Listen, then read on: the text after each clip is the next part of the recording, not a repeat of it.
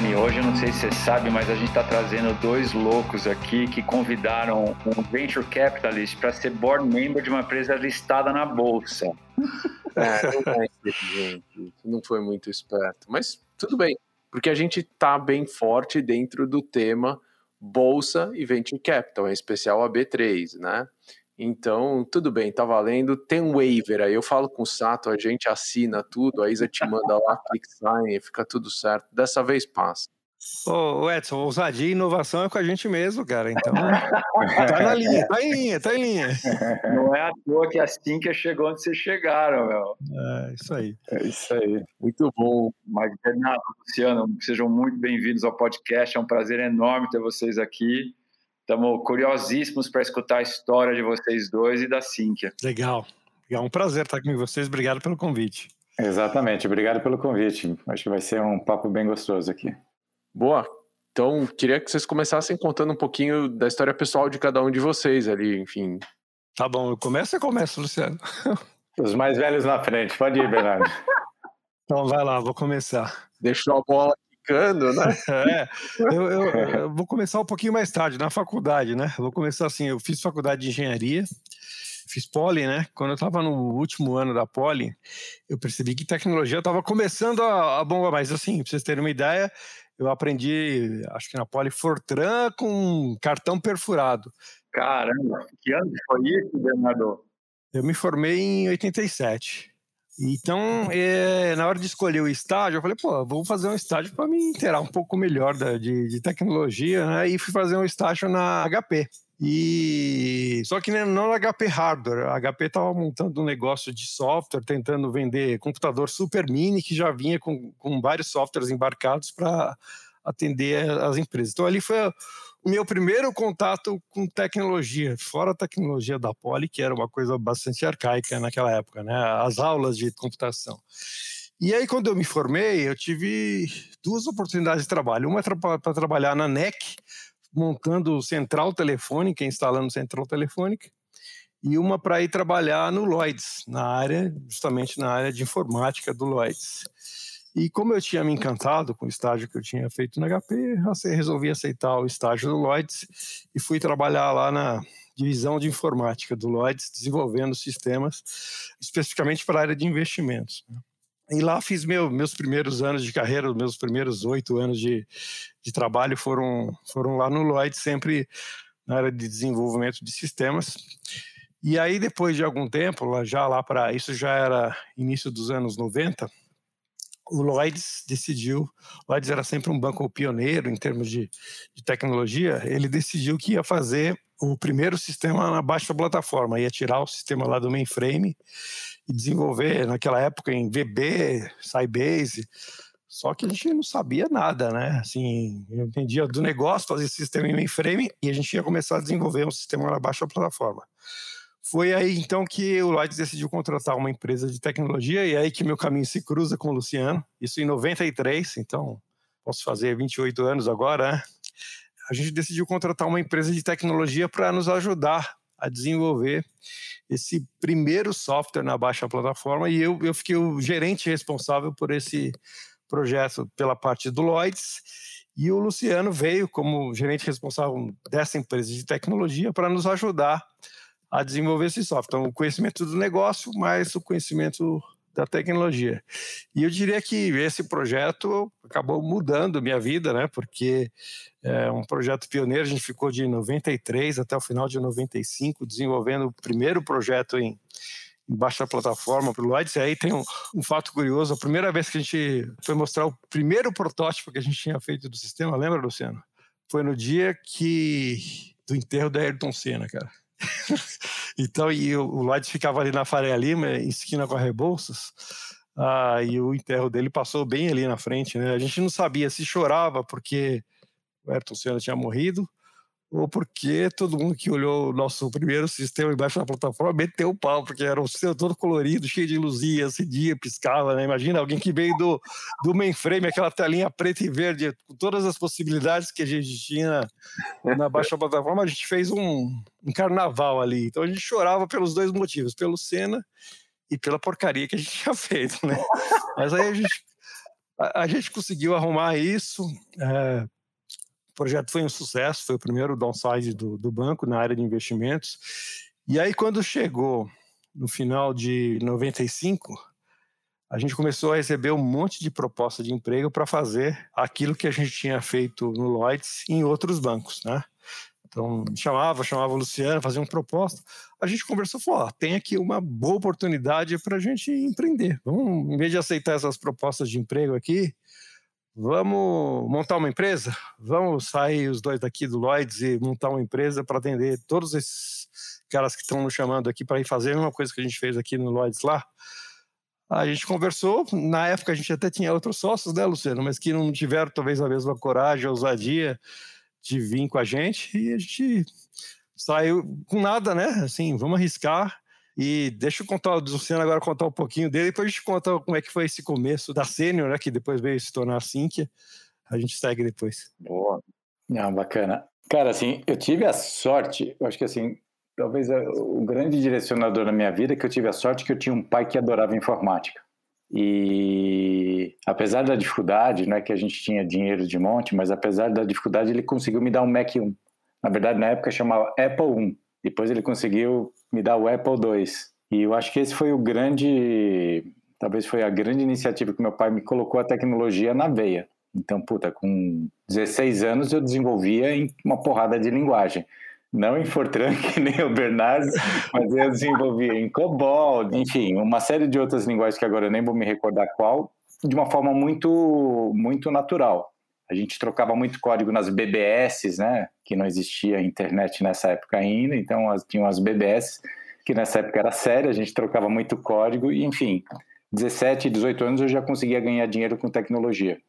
Quando chegou a época de faculdade, puta, eu estava completamente perdido. falei, meu, que faculdade que eu faço? Nada me encantava, nada me encantava, nada me encantava. Meu, meu, vou fazer administração. Porque administração vai me trazer uma bagagem que eu não tenho e vai me preparar para uma coisa que é empreender lá na frente. Então fui, fiz administração de empresa. Logo em seguida, que nem o Bernardo, eu entrei num programa de trainee num grupo que chamava Bungborn, hoje existe só o Bung, no qual nesse grupo é, tinha o braço de tecnologia, era a antiga Proceda, que depois virou Tivit. Lá eu fiquei, poxa, eu acho que sete para oito anos, fazendo tudo que era software para a indústria. E eu falei, poxa, eu quero, puta, naquela época assim, ainda é jovem, você é muito ideologista. Eu falei, puta, eu quero trabalhar com bancos e depois com varejo. Então fui atrás de um emprego muito específico que eu queria trabalhar com baixa plataforma e mercado financeiro. Aí eu caí nessa consultoria que era partner da Microsoft, já para entrar direto no projeto do Lloyds. Aí é, é bacana contar a recepção lá no Lloyds. Cheguei lá no Lloyds, cara, eu mal sabia o que era um CDB, uma caderneta de poupança, uma conta corrente, etc. Aí encontrei o cidadão aqui do meu lado, aí, o Bernardo. Falei, ô Bernardo, pô, legal, papapá. Cara, eu não sei nada. Ele falou, ó, tá vendo esses quatro, cinco livros aí? Vai lendo. Vai lendo, vai lendo o que você aprende. Parece alguém que eu conheço. e brincadeiras à parte, eu acho que, poxa, você só. Acho que assim, eu acho que o ser humano, o profissional, só cresce nessa. desafiado dessa forma, na porrada. E, cara, a gente aprendeu, assim, eu aprendi muito no mercado financeiro, a gente aprendeu muito da tecnologia, nós estamos desbravando, ninguém. Puta, era Visual Basic zero, sei lá, não lembro a versão que era. É, o HD mal sustentava a base de dados dos nossos aplicativos. Então, puta, era um mega desafio.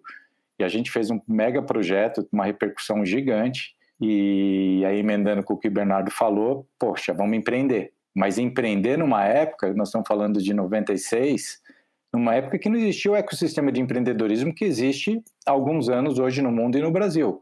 É, poxa, eu preciso de grana, pô, tem private equity, Cara, mas quem somos nós para falar com private equity? Pô, venture capital, o que, que, é isso? Essa palavra nem existia na época. Enfim, deixa eu dar a bola para o Bernardo e a gente vai, vai conversando aqui. É, então, pegando o gancho daí de onde o Luciano parou, né? Então, pedimos demissão, pedi demissão do Lloyds, o Luciano pediu demissão lá da empresa de tecnologia que ele trabalhava e montamos a, a Senior na época, né? Senior Solution. Da onde veio o nome, Bernardo?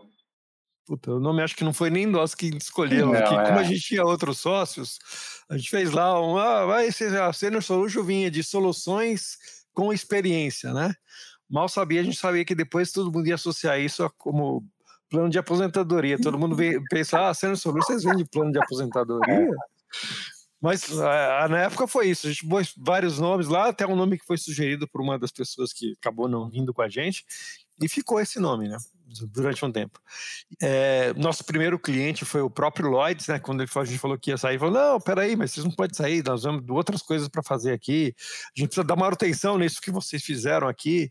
Então a gente assinou o nosso primeiro contrato foi com o próprio Lloyds, logo em seguida a gente assinou com o JP Morgan, então foram dois clientes que foram referência assim para a gente começar a empreender, né? Eu lembro que no começo a gente não, não tinha sede, né? Então a gente montou a empresa sem, sem sede, sem computador, sem nada, né? Era assim, era eu e o Luciano. Então nosso nossa rotina de trabalho era a gente se encontrava de manhã num France Café que tinha ali na Fradique Coutinho, a gente sentava ali, discutia ah, o que, que você está fazendo, o que, que você está fazendo. Um ia para um cliente, o outro ia para o outro e, e tocava os projetos.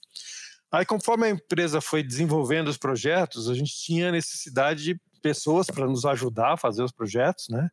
E depois pessoas para tomar conta daquilo que a gente entregava para os nossos clientes. A gente fazia o projeto, entregava a propriedade intelectual era dele, mas normalmente a gente entregava a propriedade intelectual, mas uma equipe de duas, três pessoas para ficar tomando conta daquilo que a gente fez. E assim a empresa foi crescendo nesses primeiros anos, né? Mas calma aí, Bernardo, tem uma passagem muito engraçada. É... Ah, tem. Conta aí. É, esqueci, a do, né? A do Boston? A do Boston. É. A gente bombando no Lloyds e bombando no JP Morgan, logo em seguida veio outro gringo que foi o Bank Boston. E o cara falou: Poxa, a gente quer conhecer a sede de vocês. falei: Puxa vida, Bernardo, e agora? A gente não tem, a gente mal tem colaboradores, os nossos colaboradores ficam, ficam na instalação do, do cliente cara, o que, que a gente vai fazer? A gente, eu tinha uma máquina, ele tinha outra, aí meu irmão tinha um escritório de engenharia, eu pedi, falei, cara, você pega teus funcionários, sai daqui, eu vou arrumar computador. A gente criou um escritório em coisa de dois, três dias para poder receber o Bank Boston no nosso escritório, que não existia. Fizemos todo aquele teatro, eu tinha picape, fui, catei computador emprestado, montamos um escritório em alguns, uma questão de dias. No dia marcado, recebemos um telefone ó, oh, pessoal, infelizmente surgiu um imprevisto, nós não vamos poder visitá-los. Mas o contrato está fechado, não sei o quê. Adrenalina, agora a gente dá risada, mas é, é, foi um desespero na época. Não, pelo menos não precisou fazer contrato de aluguel, né? Ah, nada disso. Não, a sorte, o Luciano naquela época tinha um amigo que também vendia móvel de escritório. Você lembra que nós fomos na loja do cara e pegamos os móveis emprestados para montar o escritório? Foi, foi, foi bem corrido, foi bem. Mas isso também serviu para nos mostrar que assim um tipo de cliente que a gente trabalhava, passar uma boa impressão é tão bom quanto fazer, é tão importante quanto fazer um bom trabalho, né? Foi aí que a gente começou a, mudar uma série de coisas na empresa. Outra coisa que a gente percebeu nessa época é que muitos dos projetos que a gente fazia eram muito iguais. Assim, a gente usava muito o nosso conhecimento, mas a gente fazia várias vezes o mesmo projeto para os nossos clientes, acabava entregando a propriedade intelectual para eles e tinha que começar tudo de novo. Lógico, tinha reaproveitamento e tal, mas fazia tudo de novo. E aí veio a ideia de, ah, vamos construir uma empresa, vamos tentar fazer o nosso software, ter o nosso software, para que eu não tenha que fazer toda vez, começar do zero e entregar para o cara. Vamos fazer um software que a gente possa alugar para os nossos clientes. Né? Legal, vamos fazer isso. Só que para fazer isso você precisa de grana, né? Então, você precisa ter gente dedicada a fazer isso, provavelmente dedicada exclusivamente a isso, sem gerar receita nenhuma. Aí veio a grande dificuldade. Legal, a ideia é ótima, mas onde é que nós vamos arrumar dinheiro para fazer isso? E aí foi a nossa primeira, é, talvez, experiência, isso início dos anos 2000, né? Em tentar buscar recursos para viabilizar esse nosso projeto. A gente bateu em uma série de fundos de venture capital naquela época, que era uma época que tudo estava começando e tinha recém estourado a bolha da, da internet, então era muito difícil. Todo mundo achava a ideia brilhante, mas era só tapinha nas costas, falava, vai lá, faz lá e volta aqui para a gente conversar depois tal. Mas a gente pegou também, fez um plano de negócios e apresentou no, no BNDES. O BNDES, naquela época, tinha um, um programa para empresa de desenvolvimento de software chamada ProSoft. A gente foi a sétima empresa a conseguir dinheiro lá no BNDES. Conseguimos um milhão de reais e com esse um milhão de reais a gente conseguiu pegar as melhores pessoas da empresa e deixar essas pessoas dedicadas a desenvolver aquele que seria o nosso software que a gente viria a lançar depois. Eu diria que a gente fez uma coisa muito arriscada, que era a gente começou a desenvolver sem ter cliente, sem ter, assim, dentro de casa fazendo, sem ter, vamos fazer e depois vender. É, nosso projeto começou no meio de 2002, mais ou menos, quando foi no final de 2004, no início de 2005, a gente conseguiu terminar o primeiro módulo, os primeiros módulos do nosso software.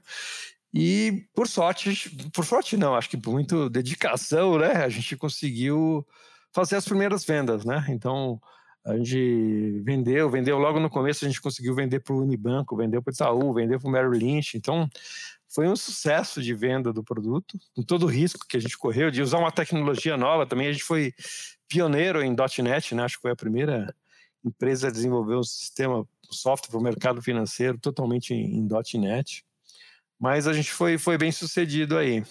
E aí, a gente falou, bom, já que agora nós vamos mudar o modelo de negócio da empresa, nós vamos deixar de ser uma empresa que fazia serviço, fazia projeto, é uma empresa que tem software e vai licenciar software para o mercado, vamos ver quem são nossos concorrentes, como é que a gente, como é que esse mercado funciona, como é que é a formação de preço, como é que os clientes enxergam os atuais fornecedores.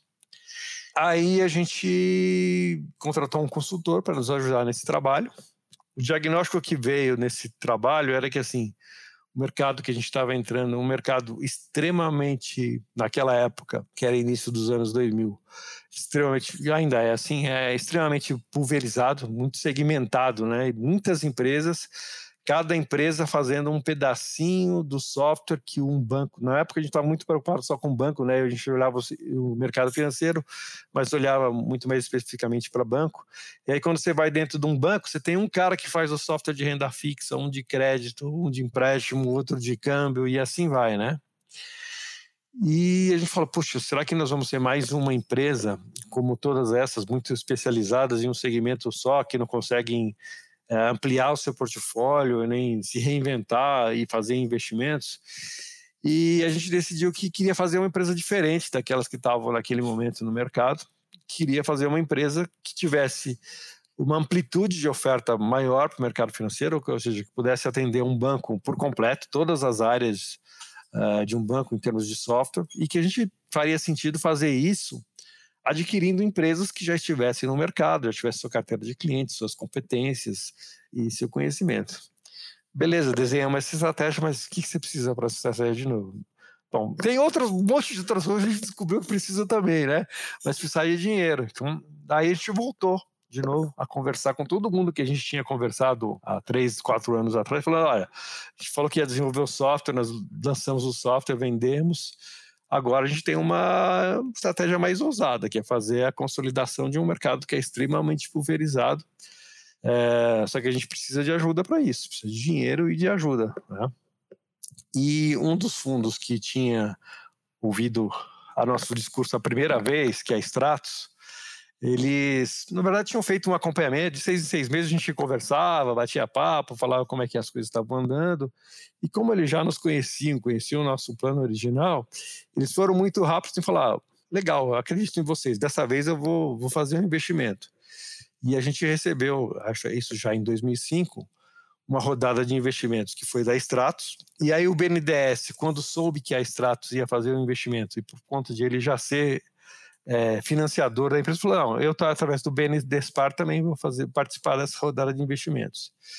Então, eu diria que foi a segunda vez que a gente captou recursos, né, no primeiro empréstimo, depois dessa rodada, que nos permitiu iniciar a estratégia de aquisições, uh, isso em 2005.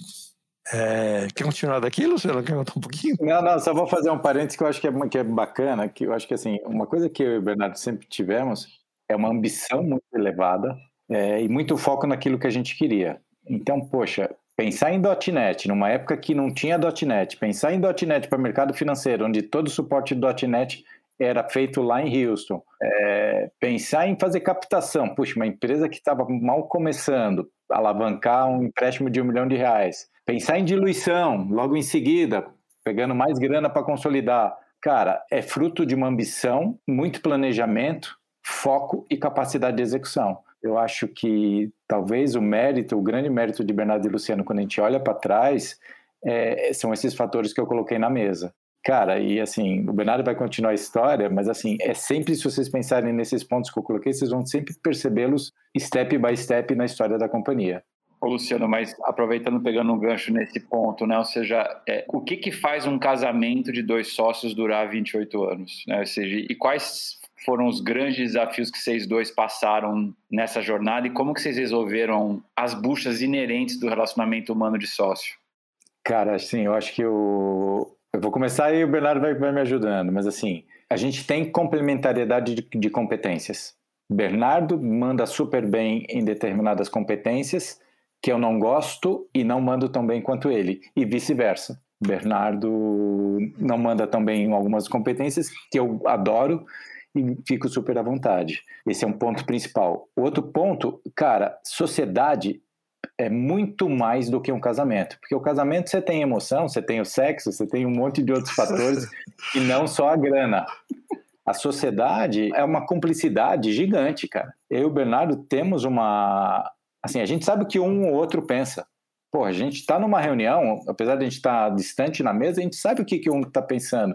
A gente tem uma cumplicidade é, animal, animal. Assim, a gente tem muita sincronia e cumplicidade que a coisa, que a engrenagem funciona. Então, assim, Edson, você não é o primeiro a me perguntar. Vários colegas já me perguntaram isso de mercado. Poxa, como é que você achou o Bernardo?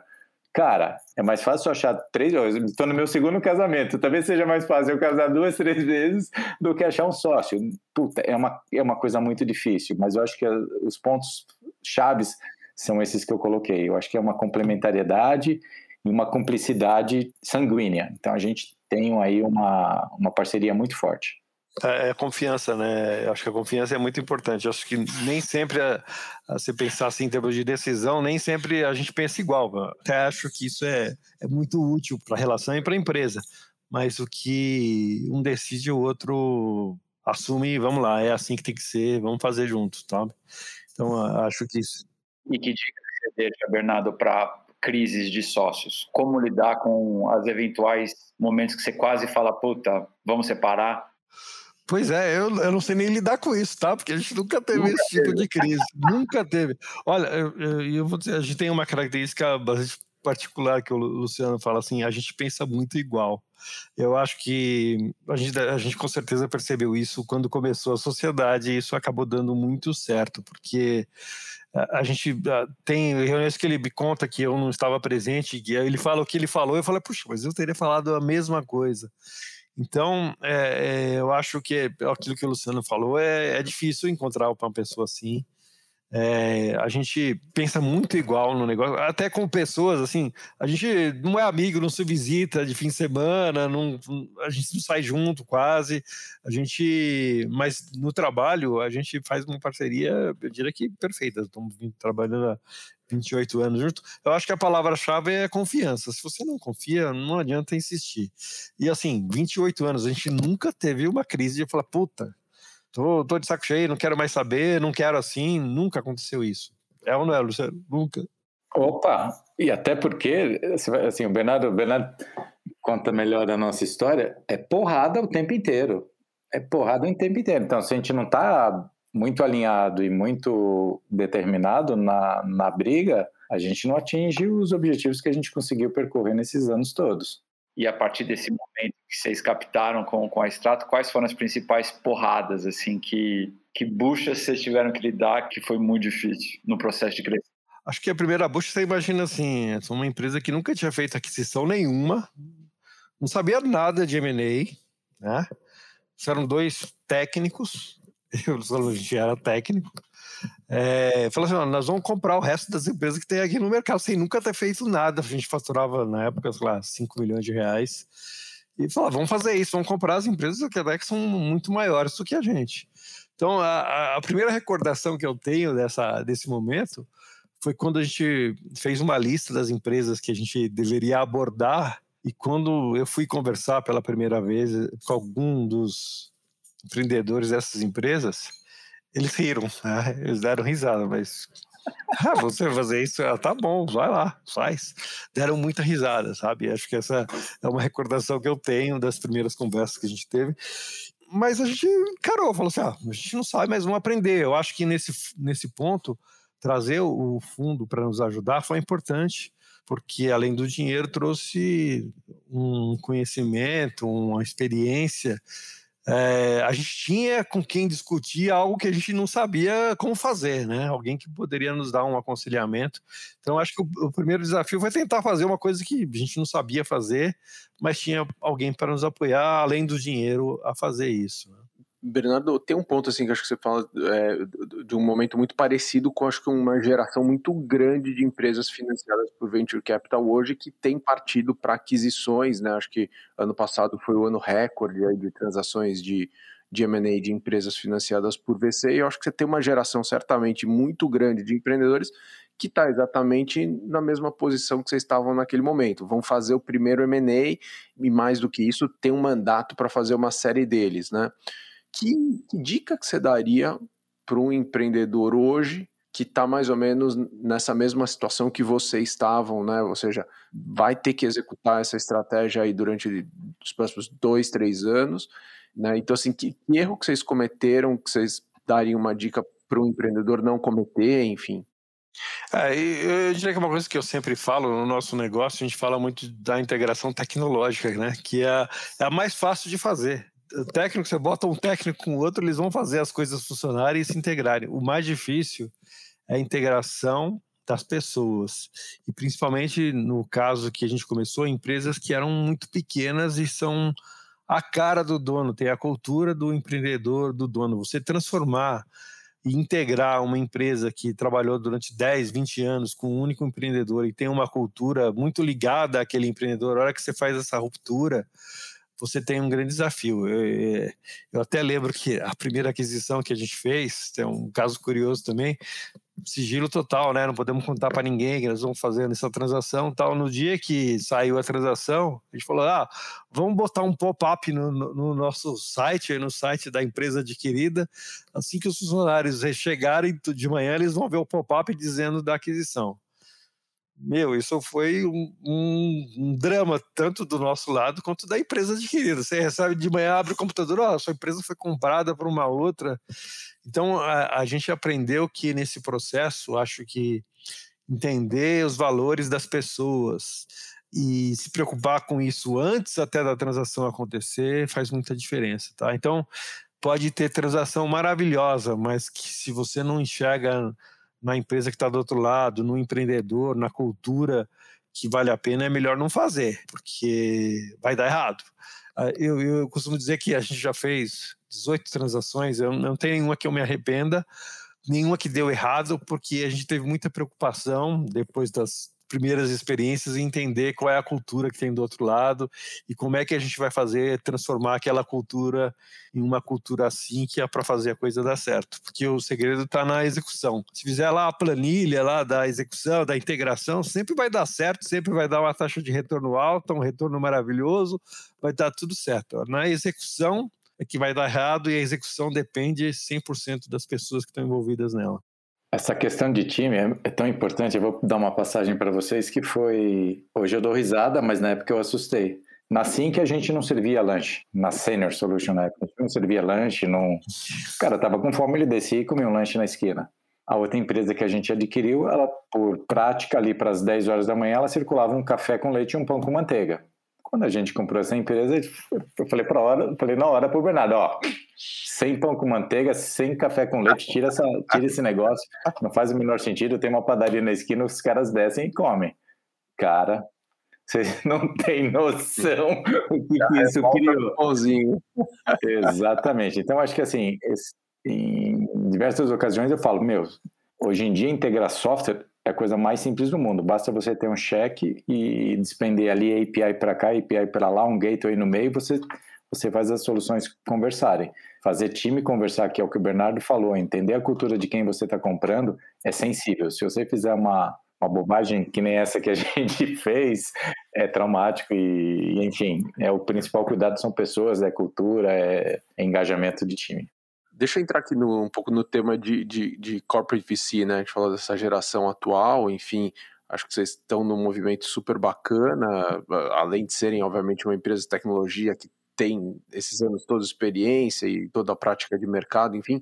Conta um pouquinho desse movimento, quais têm sido os critérios para vocês, qual é o objetivo, né? como foi o processo de tomada de decisão de montar um corporate VC, enfim, queria que vocês contassem um pouquinho dessa, dessa experiência aí. Quer contar aí, Luciano? Você que esteve bem envolvido no processo de montagem. Claro, começa e você vai me ajudando. Tá bom. De novo, Bernardo e Luciano têm aquela cabeça lá de trás. Então, para nós, assim, não olhar uma empresa que tem EBITDA, que tenha uma geração de caixa, é uma coisa extremamente complexa. É, olhar para uma empresa que tem uma solução que, poxa, a gente brinca, aquela solução a busca de um problema, é outra complexidade. Então, assim, eu acho que o primeiro trabalho que a gente fez internamente, isso a gente utilizou o nosso lab para poder desbravar esse, essa quebra de paradigmas, foi o Torque. Então, a gente criou o Torque, que é o nosso grande lab para experimentações experimentações de muito desse, dessa nova, dessas novas tendências que a gente vê de mercado, seja de formatos de receita, seja de formato de venda, seja de formatos de entrega de solução. Poxa, o nosso mindset até então era solução on-premise. Poxa, o mercado só fala de SaaS. SaaS é bom, SaaS é escalável. É, puxa, modelo de receita recorrente, LTV, CAC, puxa, assim, era novidade atrás de novidade. Então, acho que o Torque e, e outros fatores, puxa, trouxe primeiro essa, esse banho de loja que a gente precisava. Então, poxa, entendendo a dinâmica desse ecossistema para poder entender o que de fato cria valor para o ecossistema de Sinqia. É, então a gente ficou nesse, nesse desbravamento, vamos dizer ali um ano e meio, quase dois anos. No, no ano passado, a gente mergulhou de fato em desenhar o que, que seria o CVC dentro de Sinqia. Qual que seria a nossa tese de investimento, quais seriam os tickets e as empresas que a gente estaria olhando para, de fato, criar valor para o ecossistema Sinqia, que é um ecossistema de mercado financeiro que tem uma mega oportunidade, que são empresas com muito recurso financeiro e sedentas por inovar, vendo tudo que está acontecendo na indústria, com fintechs, com varejo pondo a mão na, no, no, financeiro, enfim, todo mundo querendo se tornar banco do dia para a noite, tem aí um mar de oportunidade para você inovar. E o que, que nós fomos? Dentro de uma linha não muito inflexível, a gente criou, definiu uma tese de investimento, que tipo de negócios a gente vai olhar, que porte de empresas a gente vai observar e quais vão ser os steps para que a gente faça um CBC consistente que crie valor é, para SINC e para o seu ecossistema. E a primeira onda que a gente está rodando, a primeira onda que a gente rodou foi investimento em aceleradora, a gente investiu no Darwin, que é uma aceleradora lá de Floripa, que, puta, tem uma... navega super bem com fintechs e com empresas de tecnologias que Floripa tem um polo ali de destaque. Fizemos isso de uma forma, já estamos aí acho que no segundo terceiro round, e estamos entrando agora, no final do ano, desculpa, de fato, para investir junto com VCs. Fizemos um processo de, de seleção bem intenso para poder ver daquele deal flow dos diversos VCs de mercado qual conversava mais com a nossa tese de investimento. Escolhemos dois VCs e estamos aí no comecinho dessa nova aventura. A ideia aqui do investimento com os fundos, o principal objetivo é identificar empresas que façam sentido assim que co-investir com o fundo, inicialmente numa participação minoritária, mas se fizer sentido para a Sinqia e para a startup, por que não avançar em aportes mais significativos? Enfim, ainda estamos nessa fase de discovery, estamos indo de uma forma muito consistente e estamos extremamente empolgados com o que está por vir aí. Acho que a, a, primeira percepção aqui é como a boca do frio aumentou, né? Quando a gente fazia só o M&A tradicional, a gente tinha lá, a gente sabe que nosso mercado tem aí umas 500 empresas, a gente tinha listado umas 200 que eventualmente fariam sentido a gente fazer algum movimento de M&A. Quando a gente está falando do CVC e essa boca do funil multiplicou por 10, assim, existem eu estou sendo até modesto aqui em falar por 10 então, acho que tem um longo aprendizado aí em como fazer esse funil funcionar e acho nada melhor do que estar tá do lado de quem conhece do assunto, né? Que são esses fundos que nós escolhemos para nos apoiar nesse processo, porque a boca do funil aumentou muito. Né? E Bernardo, o que, que você vê de diferente nos empreendedores que você conversa hoje dessa safra nova para vocês há 25 anos atrás? O empreendedor da, da, velha guarda, assim, que nem eu e o Luciano, eles montavam a empresa para trocar o salário por uma remuneração melhor. Eles, eles montavam a empresa, eles não, não pensavam. Hoje, o empreendedor, quando monta uma empresa, ele já pensa como ele vai vender, né? Ele já está pensando na saída. Se você conversa com a maioria dos empreendedores que montaram a empresa lá no final dos anos 90, na década de 90, quando houve, quando realmente, pelo menos em tecnologia, né? A tecnologia saiu do mainframe, foi para baixo da plataforma. Você percebe que as pessoas montaram a empresa porque conheciam do negócio e estavam trocando o seu salário por uma remuneração PJ, um jeito de trabalhar diferente, não tinham ambição de conquistar muitos clientes, queriam ficar naquele mercadinho ali que ele dominava. Eu já sinto que os empreendedores de hoje são muito mais ousados, no sentido de que eles têm iniciativas assim, ó, quero montar um negócio, quero fazer o negócio crescer, quero vender o negócio, se possível montar outro. Então é uma mudança de perfil do empreendedor, é, acho que da velha guarda, como a gente foi para os empreendedores novos. O que eu vejo talvez de, de desafio é que os empreendedores de hoje, pelo menos no nosso setor, eles, ele, às vezes eles fracassam por excesso de oportunidade, não por falta de oportunidade.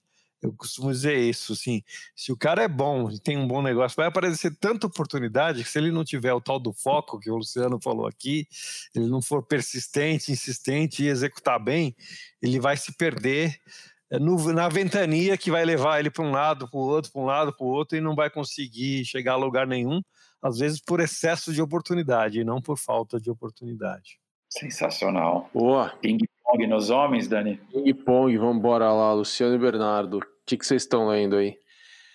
É, eu tenho a mania de ler várias coisas, de começar vários livros ao mesmo tempo, né? Então eu tenho sempre quatro, cinco livros na cabeça. Até minha mulher fala: você é louco, você é quatro livros ao mesmo tempo. Ué, novela, não passa três novelas na Globo? Todo mundo acompanha, por que eu não posso ler quatro livros? Então, eu acabei recentemente a Loja de Tudo da Amazon, achei um livro sensacional, muito bom, que conta a história do Jeff Bezos desde o início, né, a montagem da, da Amazon. Aí eu estou lendo também a, a do Obama, a biografia do Obama, estou no começo essa, e a Revolta de Atlas. Então esses são os três que estão no momento Uh, e tem mais um que é, o, é tipo a Agatha Christie, assim, da, um romance bem de mistério, que eu também gosto de variar. Depende do dia, eu pego uma leitura diferente. Né? Eu já, sei lá, se é por causa da pandemia, de agosto para cá veio minha, minha vocação nerd de novo. Então, mergulhei no Python, estou lendo tudo de Python, estou desenvolvendo, já desenvolvi dois machine learning para efeito de experimentação quem sabe daqui a pouco vem um machine learning, um deep learning para Sync aí. Mas eu estou muito focado em Python, estou apaixonado. É, que legal. Quem influenciou vocês? Puxa, quando a gente olha as referências internacionais é fácil, né? Big Tech, né? É Jeff Bezos, é Bill Gates, etc. Puxa, não tem como você ignorar essas referências. É, eu, eu diria assim, no início Acho que essa referência é a família, né? O pai a mãe. Eu, eu diria que quando, quando eu comecei a empreender, na verdade, eu não, tinha nem eu ligava, ah, esse cara fez um negócio fantástico. Depois, conforme você vai evoluindo, você vai conhecendo outras histórias, né? Eu falo, puxa, mas esse cara aqui é fantástico. O Jeff Bezos é um cara que, que eu admiro, mas é uma coisa recente. Não, quando a gente começou a história, a gente não conhecia. Então, as referências eram referências de família, né? Meu pai, que sempre foi empreendedor, minha mãe, que sempre foi lutadora. É, acho que essas são as principais referências para o começo, né? É legal. Uma fonte de informação no dia a dia de vocês? Cara, eu tenho, uma, eu tenho já uma rotina, eu, eu olho todo dia diversos sites locais e internacionais, principalmente de broadcast, assim, coisa de mercado financeiro. Criei esse hábito e acaba que eu leio bastante coisas rápidas, não perco muito tempo. É, também a internet, exame e valor são os dois uh, veículos que Sim. eu gosto mais. Eu, eu ainda tenho a cultura de jornal, pelo menos no fim de semana, tá? Então eu ainda sou assinante, eu sou um dos poucos que recebe o jornal aqui na porta de casa. Estadão ainda tem o, o hábito de ler, tudo notícia velha, né? Mas eu ainda tenho esse hábito. Na pandemia precisa desinfetar ele, aí é, isso aí. um ritual do cotidiano de vocês, vocês não abrem mão? Eu gosto muito de esporte, então, puxa, eu, eu gosto de acordar cedo, então eu acordo muito cedo, vou correndo em Ibirapuera, moro, moro relativamente perto, de, propositalmente é isso. E inicio minha rotina muito cedo, 8 e meia, 8 horas, já estou trabalhando e, e, até a hora que for. E no final do dia, se der tempo, dou mais uma, um pulinho na academia do prédio e fim de semana esporte de outdoor. Assim, gosto muito de, de ter válvula de escape, né? Se não tiver uma transpiração ou uma adrenalina no final de semana, parece que a coisa não compensa.